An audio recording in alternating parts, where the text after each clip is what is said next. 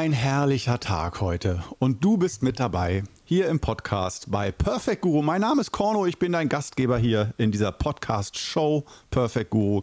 Hier geht es darum, dass endlich mal jemand da ist, ein Gastgeber einer Podcast-Show, der wirklich alles weiß und der wirklich Antworten auf alle Fragen des Lebens hat. Ist das nicht entspannend? Also folge mir auf dem Weg des unendlichen Wissens. Dein perfekter Guru ist immer für dich da. Zumindest in Podcast-Form. So. Darauf erstmal ein Dujardin. Im, äh, nee, heute gibt es wieder Grüntee. Verdammt, irgendwann, ich sag dir, gibt es überhaupt noch Dujardin? Ich weiß es nicht. Ich habe noch nie in meinem Leben Dujardin getrunken. Nur in den 80er Jahren wurde ich Gehirn gewaschen durch die Werbung. Da war ich ja noch Kind sozusagen. Und in den ZDF-Nachmittagsserien. ZDF.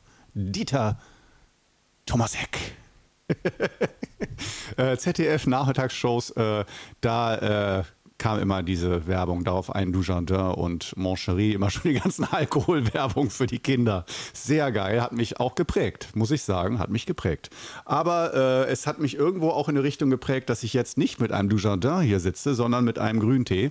Irgendein Meister ist da wohl äh, bei mir dazwischen gefummelt. Vielen Dank, Meister, dann für den Grüntee. Und mein Vater, übrigens mein Vater, ähm, zwar ist Meister dann mein Meistervater sozusagen, ähm, aber mein biologischer Vater, äh, mein biologischer Vater, der hat mich zum Grüntee. Danke, Papa. Äh, der hat mich zum Grüntee gebracht. Der äh, war da, was Tee angeht, äh, immer gut am Ausprobieren und wir waren alle Schwarzteetrinker in der Familie ähm, und soweit ich mich erinnern kann. Und ähm, der fing irgendwann an mit Grüntee und ähm, ja, da war ich aber sofort dabei. Das war richtig geil. Bis heute. Also danke nochmal, Papa, für den Grüntee, äh, für diese Öffnung. Und in diesem Sinne gibt es für dich jetzt einen Atemzug in Achtsamkeit und für mich gibt es einen Schluck Grüntee.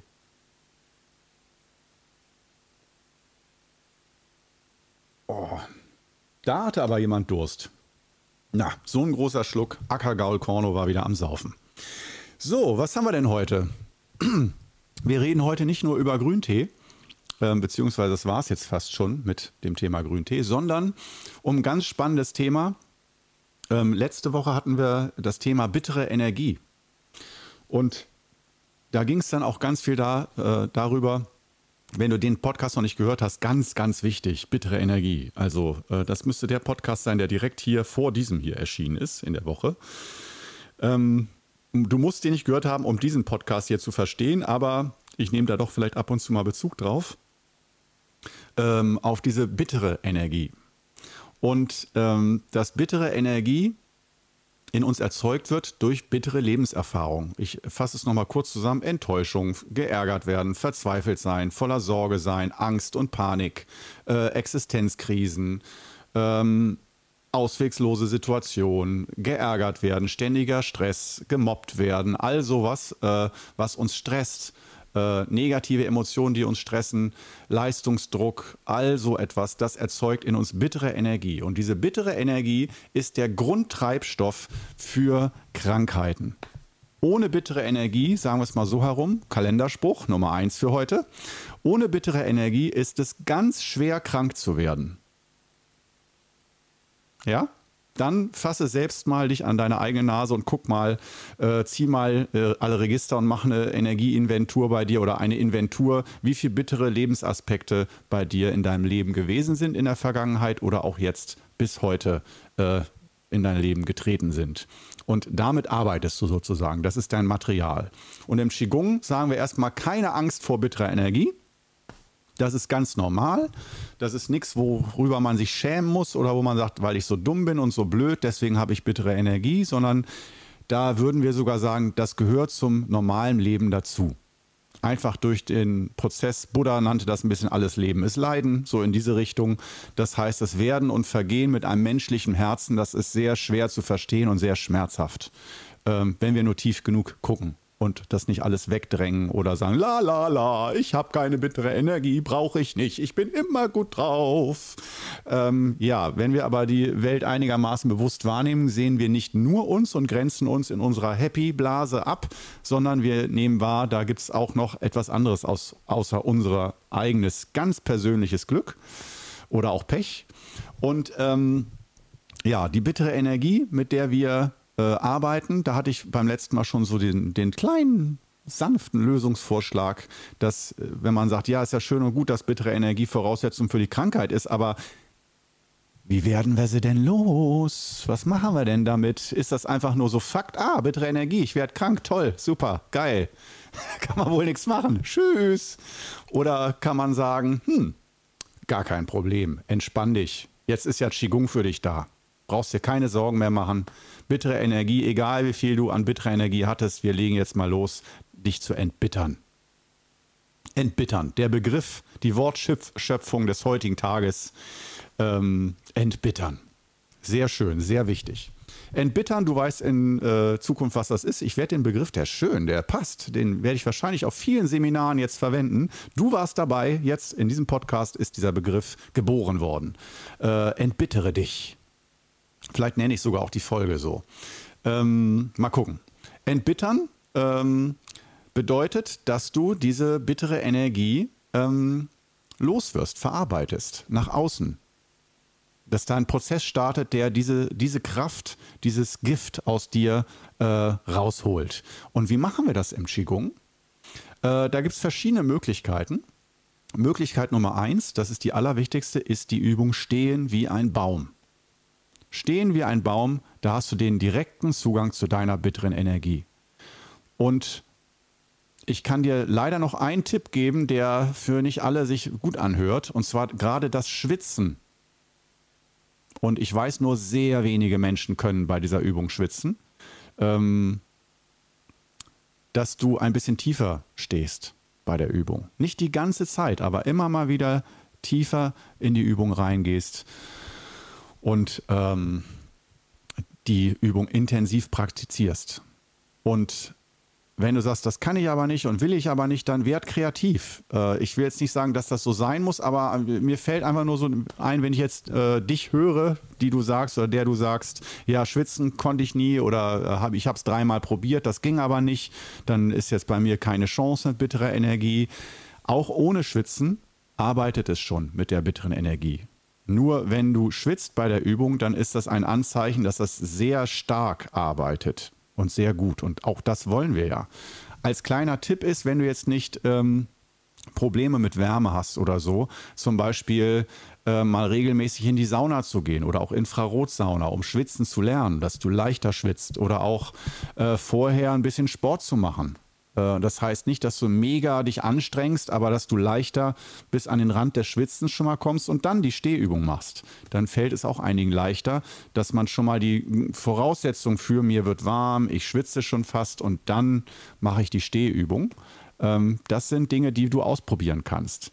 Und das ist jetzt etwas, was ich einfach mal so sage. Ich verlange auch nicht, dass du daran glaubst. Du kannst deine eigenen Erfahrungen damit machen, aber im Qigong in unserer Schule, Wudang Neidan Gung, sagen wir, wenn du bei dieser Übung schwitzt, ist dieser Schweiß nicht gleich. Das ist nicht ein gleiches Schwitzen, sondern in diesem Schweiß ist dann diese bittere Energie, ist dieses Gift. Und das ist wahrscheinlich sogar schulmedizinisch in irgendeiner Form messbar, äh, aber wurde natürlich noch nicht gemessen. So wie zum Beispiel Tränen. Das ist ja abgefahren, das ist nicht Energie, sondern das ist wirklich messbar in Tränen, ob eine Träne wegen Trauer oder Freude oder wegen Allergie oder wegen aus was für Gründen eine Träne geweint wurde oder gelaufen ist aus dem Auge. Die chemische Struktur einer Träne verrät, warum sie produziert wurde. Also du kannst wirklich beweisen, dass eine Träne aufgrund von echter Trauer geweint wurde, schulmedizinisch. Deswegen kann ich mir vorstellen, wenn man nur genau genug forscht, dass das mit dem Schweiß bei der Stehübung auch möglich sein sollte, dass genau aus diesem Spannungszustand, in den wir uns begeben bei der Stehübung, Jetzt mal rein wissenschaftlich betrachtet, ist es ja ein Spannungszustand, in den wir uns begeben. Und der erzeugt natürlich muskulär Wärme und so weiter. Der erzeugt eine Bewegung im Innern, die sich dann nach außen öffnen kann, in Form von Poren öffnen sich und Schweiß geht nach außen. Und aus diesem Grund sagen wir auch nach der Stehübung bitte nicht, wenn du schwitzt, bitte nicht mit dem Handtuch ab, abwischen oder den Schweiß wieder einmassieren, sondern lass den Schweiß möglichst an der Luft trocknen dass du die Poren nicht verschließt, dass diese Bewegung noch weitergeht, die bittere Energie nach außen. Das ist noch einmal, ich erinnere da allzu gern dran, nichts, was ich dir jetzt auf, äh, quatsche und woran du glauben sollst, dass ich sage, ich erzähle jetzt hier einen vom Hannes und du hast das jetzt einfach mal zu glauben, weil ich sag dir das. Weil ich es sage, stimmt das. Nein, überhaupt nicht. Ich rede natürlich kompletten Quatsch und Bullshit die ganze Zeit. Aber du kannst selbst für dich rausfinden, ob das echt ist und wie viel Prozent von dem, was ich hier so vom Leder lasse, was davon echt ist und was nicht. Darum geht's. Sei Wissenschaftlerin, Wissenschaftler. Das wollen wir hier. Und genau das machen wir auch im Qigong Club. Da sage ich natürlich schon oft so, hier bittere Energie, da bittere Energie. Aber immer mit der offenen Tür, probier es für dich aus, ob das stimmt. Überprüfe es für dich, ob du auch diese Erfahrung machst. Oder ob du sagst, Korno, ist ja ganz schön, was du da alles erzählst, aber hm, das ist nicht meine Erfahrung. Ne, geht auch. Also wir bleiben da alle ganz offen und sehr wissenschaftlich, forschend. Und ähm, heute geht es darum, nicht wieder die ganze Zeit um bittere Energie. Die Folge hatten wir ja beim letzten Mal. Aber ähm, ein ganz wichtiges Thema, was daraus folgt. Und zwar ähm, dein Umfeld. Dein Umfeld. Ja, jetzt nach elfeinhalb Minuten kommt er erst zum Thema. Das ist aber fast schon Rekord, oder? Dein Umfeld erschafft dich. Und ähm, dieses Thema ist eigentlich schon selbsterklärend. Eigentlich äh, könnte ich so stehen lassen und sagen, so, jetzt denk da mal drüber nach. Nimm dir mal einen ruhigen Augenblick. Ich schweige jetzt die, die nächste Viertelstunde und denk einfach drüber nach, dann geht es dir ja von selber auf. Das muss ich jetzt eigentlich nicht noch groß erklären. Irgendwie habe ich das Gefühl, wer hier bei mir zu mir findet, ist hat irgendwie schon so ein Intelligenzfundament und Erfahrungsfundament, dass ich nur sagen muss, dein Umfeld erschafft dich und dann bam, klingelt schon bei dir. Oder du sagst, ja, ja, das weiß ich ja schon seit Jahren, habe ich mir schon oft Gedanken drüber gemacht. Aber heute machen wir uns halt noch einmal Gedanken darüber und rücken das mal ins Spotlight, dieses Prinzip, ähm, dass dein Zustand oder ein großer Teil deines Zustandes und deines Seins von deinem Umfeld erschafft wird. Und mit Umfeld meine ich vor allen Dingen, sagen wir mal, drei Dinge. Erstens die Natur um dich herum. Also zur Natur gehört Wetter und Jahreszeiten, alles. Die, das Klima, Kälte, Wärme, all das, das macht was mit dir, das wirkt auf dich. Das zweite ist Feng Shui, das heißt Geomantie, die Lehre von, äh, die Wirkung von Lebensräumen und Arbeits- und Wohnräumen, dass die auf dich wirken. Und in dem Sinne erschaffen sie dich, sie formen dich, sie machen was mit dir, sie ich will nicht sagen, bestimmen dein Leben, aber sie haben ein großes Mitspracherecht, sagen wir es mal so, wie dein Leben aussieht und was so passiert. Farbe und Form wirkt. Und Landschaftsstrukturen, Häuserstrukturen wirken und haben eine sehr starke Wirkkraft. Das ist keine Religion, sondern das ist eine Wissenschaft. Und nur weil dir jemand einredet, dass das wirkt, muss das noch nicht stimmen, aber es muss auch nicht nicht stimmen. Ja, das heißt, wir, wenn jemand sowas sagt, dann sollten wir zumindest interessiert sein, das zu erforschen und nicht zu schnell zu sagen, ist eh alles Quatsch mit Feng Shui und so Xing Shang Chong Zeugs.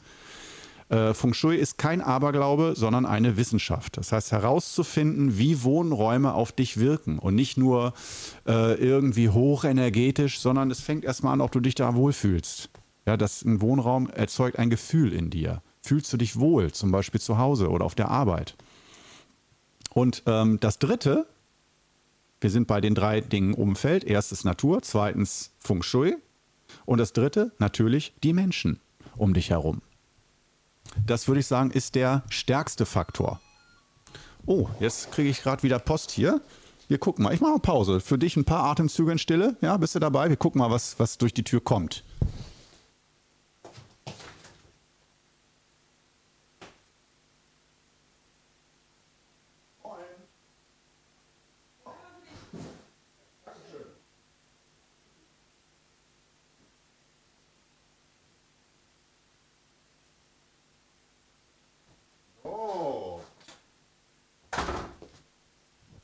Na, bist du noch dran? das gibt's nur im Qigong Club. Und ich schneide das auch nicht raus später. So böse bin ich. Ja, das ist, das kann dazu führen, dass jetzt vielleicht einer von 20 sagt, nee, sowas lasse ich nicht mit mir machen. Der ist zu faul, das rauszuschneiden. Wenn die Paketbotin kommt, Da kann er doch mal, weil das interessiert uns doch nicht. Ja, aber das Geile ist ja bei diesen Paketannahmegeschichten, ich hatte das schon ein, zweimal. Atemzüge in Achtsamkeit. En masse. Du kannst ein, zwei, drei, vier, fünf Graf Zahl, Graf Zahlmäßig viele Atemzüge in Achtsamkeit nehmen. Ähm, und ich habe dir die Pause dazu verschafft. Wie geil ist das denn, oder? Das Leben ist gleich auf einer ganz neuen Stufe. Jetzt in diesem Augenblick. Wundervoll, oder? Und ich habe ein Paket bekommen, aber es war leider kein schönes Geschenk, über das ich mich freue. Irgendwas für einen Qigong-Club. Irgendwelche Materialien, Ginseng, sonst was, was man gebrauchen kann. Na gut, wir werden sehen später. Es hat Steffen bestellt, habe nicht ich bestellt. So, ähm, wo waren wir stehen geblieben? Bin ich jetzt aus dem Konzept oder sind wir noch irgendwie bei der Sache? Wir sind bei der Sache. Wir sind beim Thema Umfeld und dass das Umfeld auf dich wirkt und beim Thema auch nicht nur, ach ja, gut oder schlecht, sondern bittere Energie. Genau. Das heißt, dein Umfeld äh, sorgt natürlich nicht nur dafür, dass du grundsätzlich nur bittere Energie aufnimmst, sondern klar, äh, kann alle Wirkungen haben. Und wir fangen beim Qigong normalerweise, wenn wir sagen, okay, was wirkt auf mich, auf meine Gesundheit, auf mein Lebensglück, auf mein Schicksal, auf meinen Lebensweg, was wirkt denn da, was ist da wichtig, worauf sollte ich achten, so grundsätzlich dann fangen wir erstmal ganz einfach an mit den fünf Übungen des Wudang Qigong. Wir fangen nicht an beim Feng Shui, wir fangen nicht an bei den Menschen um uns herum, die ändern zu wollen und wir fangen auch nicht an, die Natur ändern zu wollen, beziehungsweise zu sagen, hier ist jetzt zu kalt, jetzt reise ich einfach mal sechs Wochen in die Karibik. Das sei dir gegönnt. Nur, das ist aus unserer Sicht jetzt nicht erstmal die Dauerlösung oder das, äh, der wesentliche Punkt. Der wesentliche Punkt ist erst einmal die fünf Übungen selber zu üben. Wir fangen also, wir sagen sozusagen, das nächste Umfeld bin ich selbst. Das nächste Umfeld von mir ist mein Körper und mein Geist, mein Herz. Das ist das allernächste Umfeld, was mir zur Verfügung steht. Und das ist erstmal am wichtigsten. Das ist Nummer eins. Und deswegen fange ich bei mir selbst an. Ich gucke also nicht, wo sind die anderen alle schlecht und was sollen, wie sollen die anderen sich ändern, damit ich mich besser fühle und gesund werde, sondern ich fange bei mir selbst an und nehme Verantwortung. Übernehme Verantwortung für meine Gesundheit. Vielleicht nicht zu 100 Prozent, das ist dann zu schwer, aber erstmal so ein bisschen. Kleiner Happen Verantwortung, wo ich denke, das kriege ich gerade noch hin. Und das machen wir zum Beispiel mit den fünf Übungen des Wudang Qigong. Oder wer schon ein bisschen fortgeschrittener ist, äh, kann die fünf Übungen natürlich üben, aber kann auch sagen, okay, ich mache die Stehübung als Schwerpunkt. Oder Meditation und oder. Stehübung auf jeden Fall. Die ist ja auch fester Bestandteil an jedem Übungstag bei den fünf Übungen des Wudang Qigong. Damit fangen wir an, um ähm, uns neu zu erschaffen. Das hat ganz viel mit Kreativität, mit neuer Kraft, neuer Energie, neuen Zuständen, einem neuen Gefühl zu tun, dass wir sagen, wenn ich Qigong mache, erzeuge ich direkt ein neues Gefühl in mir. Diese Macht habe ich. Da kann keiner was gegen machen. Wenn ich mich hinstelle und Qigong mache, nehme ich mein Schicksal in die eigene Hand. Ich bin ich. Das ist wichtig. Und nicht egoistisch, egozentrisch, sondern es ist das Ego ist leider das Zentrum des Universums erstmal. Das, dass wir das öffnen und uns immer mehr verbinden wollen mit anderen und demütig, bescheiden und so weiter, das kommt alles. Aber erstmal müssen wir uns bewusst sein, ob ich will oder nicht, ich bin mir selbst am nächsten. Allein körperlich. Leider. Vielleicht handle ich so, als ob die Kinder mir wichtiger sind als ich oder andere Dinge mir wichtiger sind als ich. Aber rein räumlich betrachtet sind wir nun mal für uns leider der Mittelpunkt des Universums. Leider oder auch schön. Und damit, deswegen fangen wir da einfach mal an. Und da würde ich empfehlen, sozusagen auf jedem Qigong-Weg, das hatte ich bei der letzten Episode auch schon gesagt, dass wir mit diesem nächsten Umfeld, uns selbst sozusagen, erstmal, dass wir uns auch als Umfeld sehen. Und nicht nur ich bin da als getrenntes Wesen und um mich herum ist etwas anderes, sondern ich bin erstmal um mich herum. Das ist auch schon mein Umfeld. Ich erschaffe mich selbst neu. Ich habe diese Macht. Ich kann nicht alles um mich herum, das Wetter kann ich nicht immer kontrollieren, die Menschen um mich herum kann ich nicht immer kontrollieren, ich kann nicht jede Woche ein neues Haus kaufen oder eine neue Wohnung, wenn da irgendwie äh, was nicht in Ordnung ist. Äh, und auch jede Wohnung, jeder Mensch um mich herum ist nicht perfekt und so kann ich nicht alles kontrollieren. aber ich kann mir an die eigene Nase fassen und sagen, ich bringe mich selbst erstmal ins Gleichgewicht. Damit fangen wir an. Und das sind so die ersten drei bis zwölf Monate, würde ich sagen. Und dass wir dann gucken, wenn wir da Qigong geübt haben, und sehen, wow, da ist einiges anders geworden. Da hat sich vieles geändert in meinem Leben. So meine Einstellung zum Leben, auch die Leute um mich rum. Vielleicht sind einige Freunde gegangen, einige neue gekommen. So nach einem halben Jahr bis einem Jahr ist äh, kaum jemand unbeschadet nach, nach Qigong-Übung, sondern da merkt man, da hat sich dann im Leben schon einiges getan. So einiges ist da neu. Das ist mir noch nicht untergekommen, dass jemand dann drei bis sechs Monate täglich Qigong übt und im Leben nichts passiert ist sich nichts im Außen, im äußeren Umfeld, und damit meine ich nicht dich als Person, sondern wirklich Haus, Wetter, Freunde, Familie, dass sich da nichts geändert hat. Ähm, okay, beim Thema Wetter und Jahreszeiten, ja, gut. Da äh, kann man wirklich nur sehr eingeschränkt drauf einwirken, außer verreisen, natürlich, klar. Aber ähm, ja, wir bleiben mal bei den Hauptschwerpunkten räumliches Umfeld und soziales Umfeld. So, so mal, um mal in deutschen Begriffen zu sprechen. Und ähm, da ist dann sozusagen die zweite Stufe da, dass wenn wir drei bis sechs Monate oder drei bis zwölf Monate die fünf Übungen geübt haben und gucken, okay, bis hierhin sind wir schon gekommen mit Gesundheit, inneres Gleichgewicht, so und so geht es mir gerade. Oder uns ist dadurch schon bewusst geworden, wow, so wie ich lebe, mein Lebensmodell mit meiner Arbeit, meinem Umfeld, den Leuten um mich rum, wird mir langsam bewusst, ich habe jetzt die Energie und Klarheit, dass mir das alles nicht gut tut. Dann kann es sogar sein, dass es dir dadurch schlechter geht. Oh, dazu muss ich einen Podcast machen. Schreibe ich mir gleich auf. Ähm, mit Qigong in dein nächstes Tief oder wie wollen wir das nennen? Äh, mit Qigong nach unten. äh, einige wissen, was damit gemeint ist. Nein, natürlich geht es uns mit Qigong besser, aber ähm, Qigong kann auch oft bedeuten, wenn wir Energie aufnehmen und mehr Klarheit gewinnen, dass es uns schlecht geht, weil uns erst zum ersten Mal bewusst wird, in was für einer Situation wir eigentlich sind. Und wir haben das bislang ausgeblendet aus Selbstschutzgründen. Und das, obwohl man die ganze Zeit in der Situation war, wenn dir das irgendwann bewusst wird, geht es dir nicht besser, sondern dir geht es dann schlechter damit.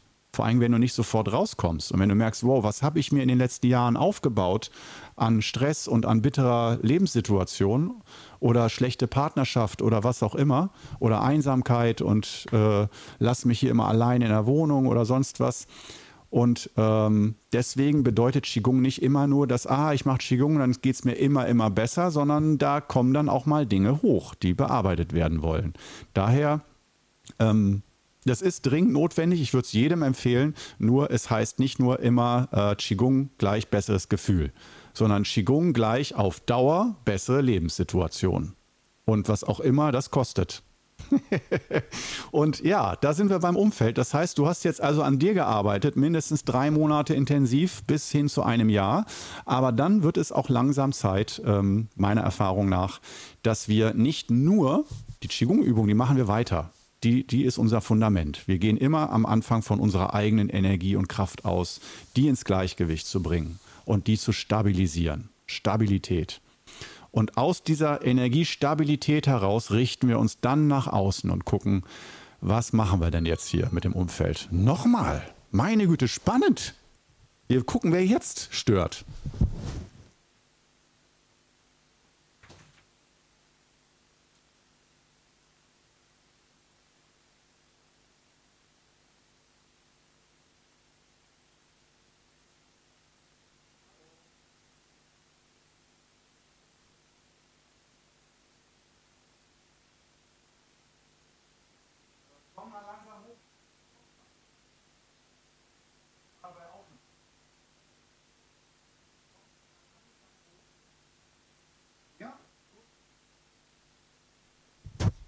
So, das ist dann jetzt die offizielle Unterbrechung des Podcasts. Ähm, das heißt, dann machen wir beim nächsten Mal weiter. Meine Mutter ist jetzt zu Besuch gekommen. Die kann ich nicht einfach abweisen von der Tür.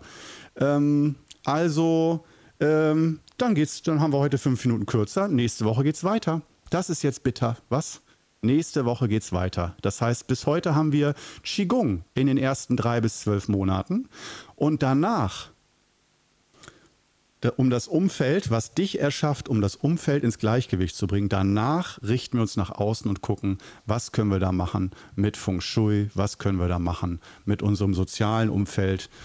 Und ähm, wie da genau die Methoden sind, das kann man sowieso nicht innerhalb von einer Minute oder zwei Minuten eben mal im Podcast besprechen. Aber da werden wir bestimmt einige Themen selber äh, nochmal zu oder einige Podcast-Episoden zu nehmen. Gut, also dann würde ich sagen, bis zum nächsten Mal. Äh, schön, dass du heute wieder mit dabei warst. Und dann würde ich sagen, bis nächste Woche. Arrivederci.